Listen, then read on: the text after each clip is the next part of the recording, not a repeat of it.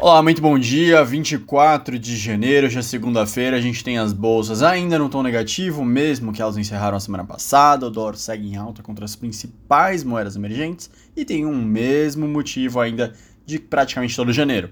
Reunião do Fed na quarta-feira, ou seja, política monetária americana impactando principalmente a renda variável mundo afora.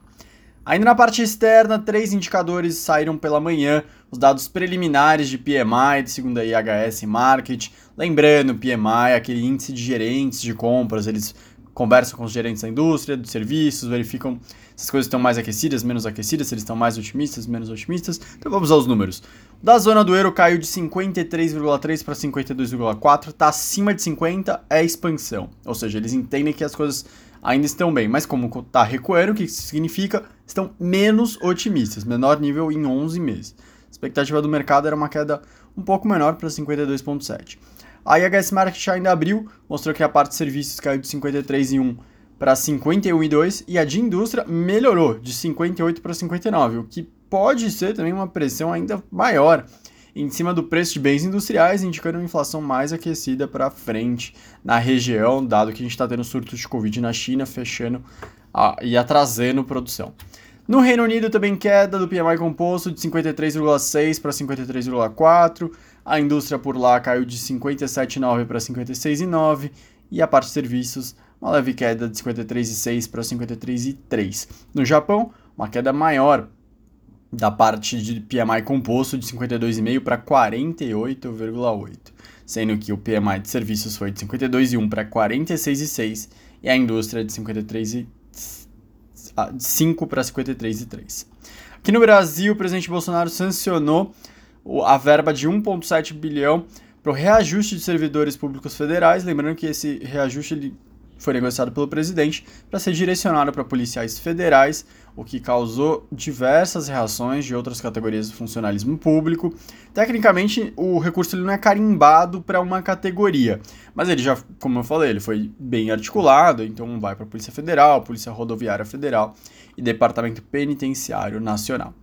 Outro ponto aqui no Brasil, a PHC, PwC perdão, fez um estudo sobre as tendências de, de de negociação, transações nos próximos 10 anos aqui no Brasil. E como não podia ser diferente, a tendência que eles identificaram como mais forte é que as transações digitais continuem crescendo e crescendo muito. A expectativa é crescimento de mais de 142% entre 2020 e 2030. O volume é ainda maior quando se observa a evolução dos novos métodos de pagamento online perspectiva de crescimento seria 1.117%, perdão.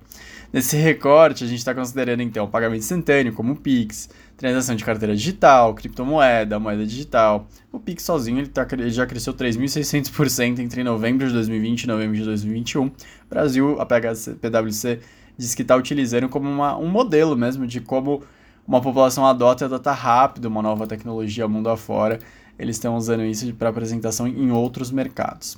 Aqui pela manhã saiu o boletim Focus, agora cedo, uma expectativa de um IPCA mais alto, saindo de 5,09 para 5,15. Lembrando, isso está indo em direção ao nosso cenário aqui da RB Investimentos, que a gente botou mais próximo lá para 6, a expectativa de IPCA para o ano.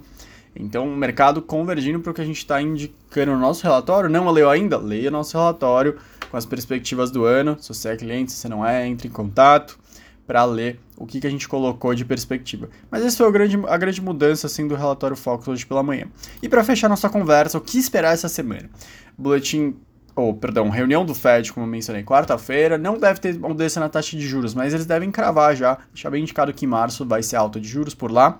Sai na quinta-feira a primeira leitura do PIB do último trimestre, por, e claro, como por, vai fechar o quebra-cabeça de como foi o PIB dos Estados Unidos no ano de 2021.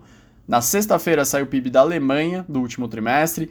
Tem várias empresas divulgando balanço, Apple, Mastercard, Visa, IBM, entre outras.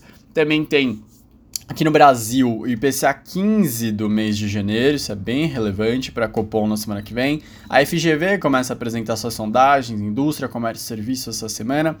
Dados do governo central, CAGED e também taxa de desemprego de novembro. É uma semana bem cheia aqui no Brasil, bem cheia lá fora, não vai faltar assunto. Então, a gente se encontra todos os dias até sexta-feira. Até mais. Tchau, tchau.